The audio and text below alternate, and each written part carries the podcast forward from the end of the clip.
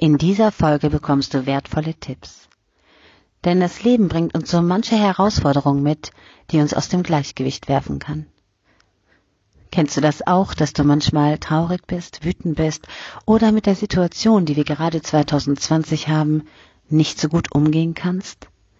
In diesem Jahr gibt es viele Menschen, die nicht besonders glücklich sind und die auch nicht wissen, wie sie in dieses Gefühl zurückkommen sollen, wenn sie ständig die Medien so hören, wie sie sind, die Wahrheit so hören, wie sie ist, oder sich Gedanken machen, was wahr ist oder nicht. Wir brauchen die positive Energie in unserem Körper, damit das Leben Spaß macht. Und es ist gefährlich, die Kontrolle darüber zu verlieren. Es gibt Menschen, die in Depressionen fallen, unglücklich sind und sehr viele Suizide oder Gedanken daran.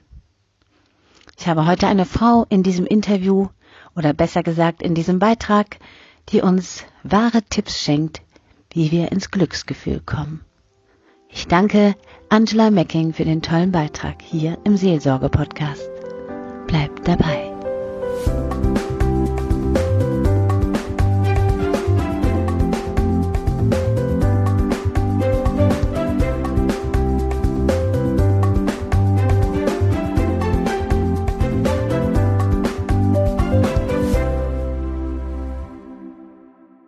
Hallo und herzlich willkommen. Ich freue mich sehr, dass ich hier sprechen darf in diesem Podcast. Ich bin Angela Mecking und ich bin Happiness Coach. Und ich möchte euch heute ein paar Tipps mitgeben, wie ihr wieder mehr Begeisterung, Leidenschaft und Lebendigkeit in den ganz normalen Alltag hineinbringen könnt. Das Thema Glück ist das innere Feuer entfachen. Aus der Glücksforschung weiß man, dass gar nicht mal so sehr die äußeren Umstände darüber entscheiden, wie zufrieden und begeistert du gerade in deinem Leben bist, sondern dass vielmehr der Zustand deines Geistes darüber entscheidet, wie du die Welt siehst und erlebst. Das steckt ja schon im Wort drin. Begeisterung. Das heißt auch den Geist erregen. Das heißt, es ist die Frage, welche Aktivitäten, aber auch welche Gedanken erregen deinen Geist. Wie kannst du wieder in den Zustand der Begeisterung hineinkommen? Denn vielleicht kennst du das, erinnerst dich an begeisterte Momente, die du als Kind hattest. Denn wenn du so in dich gehst und mal überlegst, Wann warst du das letzte Mal so richtig begeistert, ausgelassen? Hast vielleicht gejubelt, gelacht, getanzt? Auf jeden Fall ist es ja so, dass Kinder diese Begeisterung noch viel mehr ausleben. Wenn du selber Kinder hast, dann siehst du das vielleicht daran.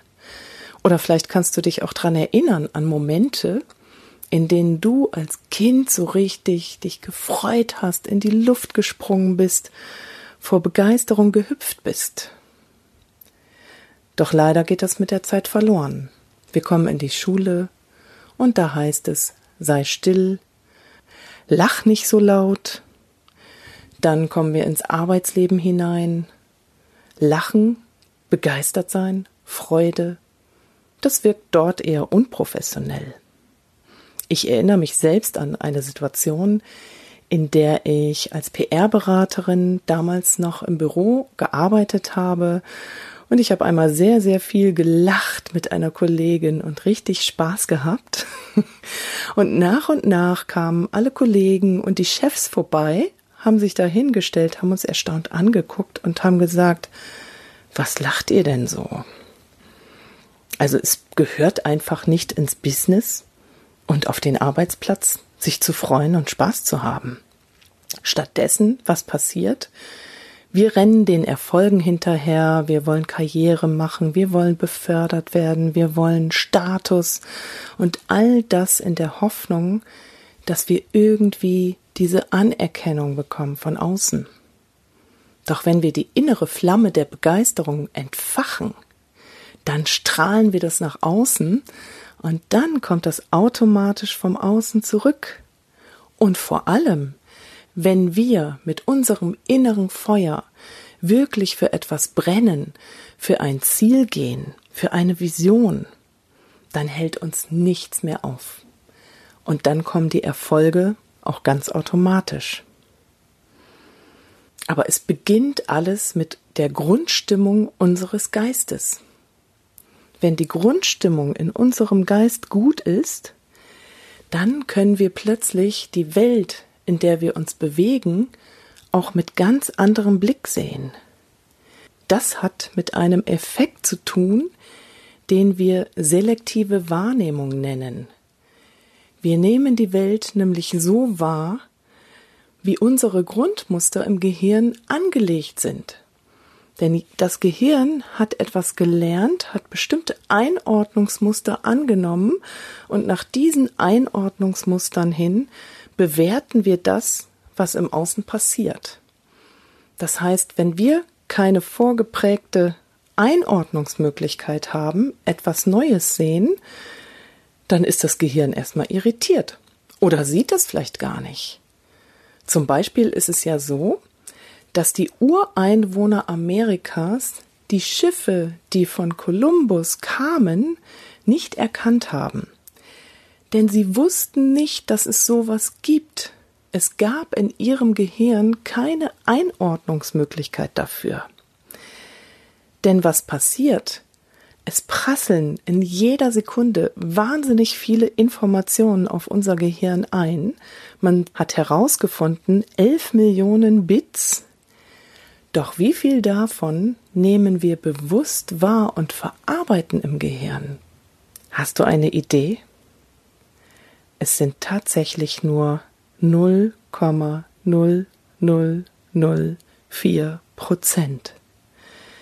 Ein Mini-Bruchteil von dem, was auf uns zuströmt an Infos, wird von uns bewusst wahrgenommen. Doch wie entscheidet das Gehirn, was wahrgenommen wird? Da kommen eben wieder genau diese vorgeprägten Muster ins Spiel. Und da ist auch der Punkt der Veränderung. Denn wir können diese Muster verändern. Es gibt übrigens noch ein Beispiel dafür, wie sehr die grundsätzliche Lebenseinstellung darüber entscheidet, wie sich dann das Leben auch für uns entwickelt. Man hat nämlich in der Glücksforschung eine Studie gemacht, in der man versucht hat, Menschen zu vergleichen, die möglichst ähnliche Rahmenbedingungen haben. Und da hat man entdeckt, ah, das sind die Nonnen. Denn die leben alle im Kloster, haben dort eine ähnliche Lebensweise, bestimmte Rituale. Und da hat man eben eine bestimmte Anzahl von Nonnen befragt am Anfang ihrer Zeit oder bevor sie ins Kloster gegangen sind, die hat man gebeten, einen Aufsatz zu schreiben, in dem sie beschreiben sollen, wie sie sich ihr künftiges Leben vorstellen, was sie erwarten vom künftigen Leben im Kloster. Und das war wirklich eine Langzeitstudie, denn dann hat man am Ende geschaut, wie alt werden diese Nonnen, wer hat wie lange gelebt, wie ist die Sterbensrate unter diesen Nonnen, und da hat man eben die frappierende Erkenntnis gehabt, dass tatsächlich die Nonnen, die am Anfang optimistisch aufs Leben geblickt haben, am Ende länger gelebt haben. Es lohnt sich also wirklich, die Grundhaltung zum Leben ins Optimistische hinein zu verändern. Man kann sich das auch so vorstellen, wie Anita Morjani in ihrem Buch beschreibt. Diese Frau hat eine Nahtoderfahrung gemacht. Sie war klinisch bereits tot und hat dabei gleichzeitig ein Erleuchtungserlebnis gehabt. Und sie hat das so beschrieben, das Leben, wie ein riesiges Kaufhaus, in dem ganz, ganz viele Sachen stehen. Dinge, die du magst, Dinge, die du nicht magst, Dinge, die vielleicht hässlich sind, die furchterregend sind, aber das Licht ist aus in diesem Kaufhaus. Du hast nur eine kleine Taschenlampe in der Hand. Das heißt, je nachdem, wo du mit dieser Taschenlampe hinleuchtest, das ist das, was man sieht. Egal, ob es was Schönes ist, was Hässliches, Das ist die Wahrnehmung, die du in dem Moment hast. Und du denkst vielleicht, die Welt sieht so aus. Und dann ist dieses Erlebnis, was die Anita Morjani hatte, wie wenn alle Lichter in diesem Kaufhaus angehen und du plötzlich siehst, was da alles noch ist, was du vorher nicht gesehen hast. Die Frage ist also, wo möchtest du deine Taschenlampe hinrichten? Worauf möchtest du das Licht deiner Taschenlampe richten? Auf die hässlichen Dinge oder auf die schönen Dinge? Und das ist genau das, was selektive Wahrnehmung ausmacht. Und das ist genau der Punkt, wo du eben deine innere Einstellung so verändern kannst, dass du wirklich wieder im ganz normalen Alltag in die Begeisterung hineinkommst, das Feuer entfachen kannst. Und dafür möchte ich dir jetzt noch drei Tipps mitgeben. Zum einen, verändere diese Wahrnehmungsbrille. Stell dir vor, das ist wie eine Brille, die du aufhast. Das heißt, du kannst natürlich darauf schauen, was alles nicht gut läuft im Leben, was nicht gut läuft in dieser Welt, Du kannst aber auch auf die kleinen Hoffnungsschimmer schauen, auf das, was schön ist, auf die Momente und Erlebnisse, wo schöne Begegnungen, Glücksmomente, Liebe, Mitgefühl zu spüren ist. Ändere also deine innere Einstellung, den inneren Geist, und du wirst die Welt sofort anders erleben. Doch wie kann das gehen? Und damit kommen wir zum zweiten Tipp.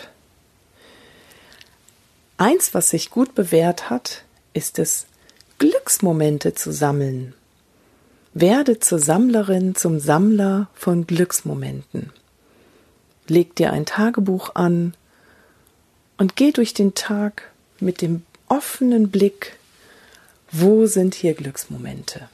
Du kannst das Ganze noch unterstützen, indem du einmal so eine kleine Bestandsaufnahme machst und wirklich alles aufschreibst, wo du bisher in deinem Leben ganz besonders schöne Glücksmomente hattest. Das muss nichts Sensationelles sein.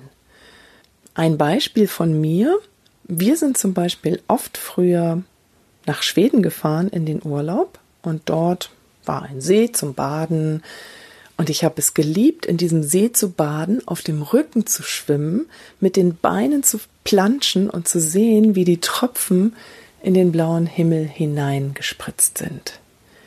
Das war für mich so ein Glücksmoment, den ich nie vergessen werde. Und bestimmt werden dir auch noch Glücksmomente einfallen, die du vielleicht als Kind mal erlebt hast, vielleicht aber auch vor kurzem erst.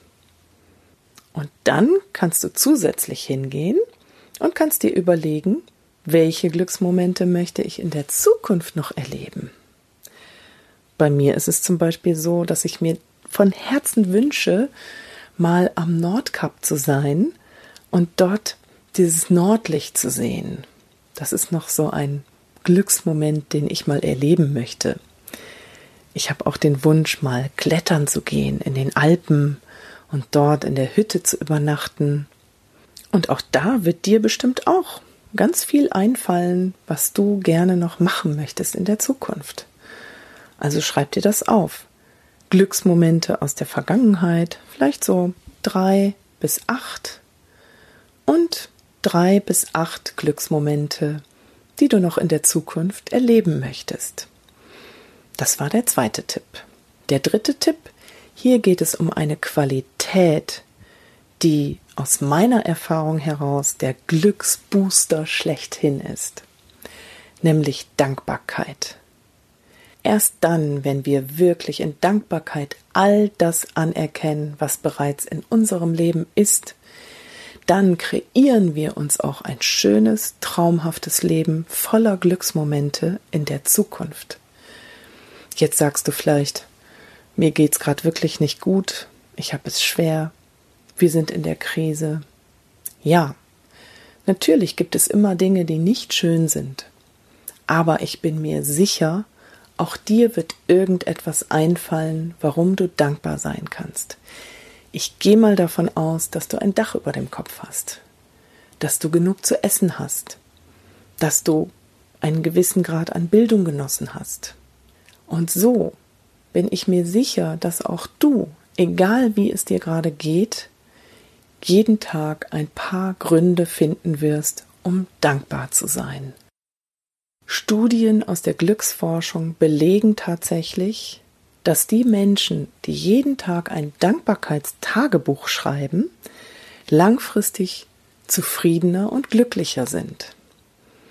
Ich kann also nur empfehlen, setz dich abends kurz hin, fünf Minuten, überlege dir, wofür bin ich heute dankbar Schreib dir drei Dinge auf, für die du dankbar bist. Und wenn es das Dach über dem Kopf ist, das ist überhaupt kein Problem. Es wird dir irgendwas einfallen. Und wenn du das regelmäßig machst, dann wird sich automatisch wiederum auch deine innere Einstellung verändern. Daher möchte ich hier nochmal wiederholen die drei Tipps. Erstens, ändere deinen Geist von innen heraus. Versuche nicht irgendwelchen äußeren Dingen hinterherzuhetzen, sondern beginne an deiner inneren Einstellung zu arbeiten. Denn dann wird sich automatisch das Außen ändern. Zweitens, sammle Glücksmomente. Glücksmomente, die du schon hattest, die kann dir keiner nehmen. Glücksmomente, die du jeden Tag erlebst und Glücksmomente, die du noch erleben möchtest. Und drittens, lebe Dankbarkeit. Finde jeden Tag Gründe, warum du dankbar sein kannst, dass du genau hier in diesem Moment, in diesem Leben sein darfst. Ich wünsche dir ganz, ganz viele Glücksmomente, ganz, ganz viel Begeisterung, Lebendigkeit, Leidenschaft und inneres Feuer. Ich danke dir fürs Zuhören. Wenn du mehr wissen möchtest, kannst du gerne nachschauen unter happiness.community. Und ich danke Claudia für die wunderbare Gelegenheit, diesen Podcast-Beitrag gestalten zu dürfen. Dankeschön, Angela.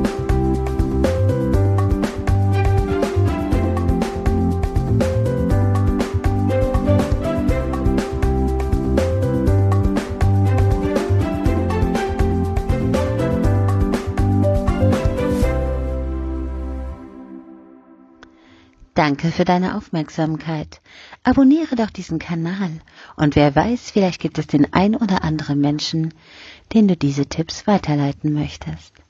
Ansonsten sei gespannt auf die nächste Folge hier im Seelsorge-Podcast mit mir, Claudia Kohnen. Danke, dass du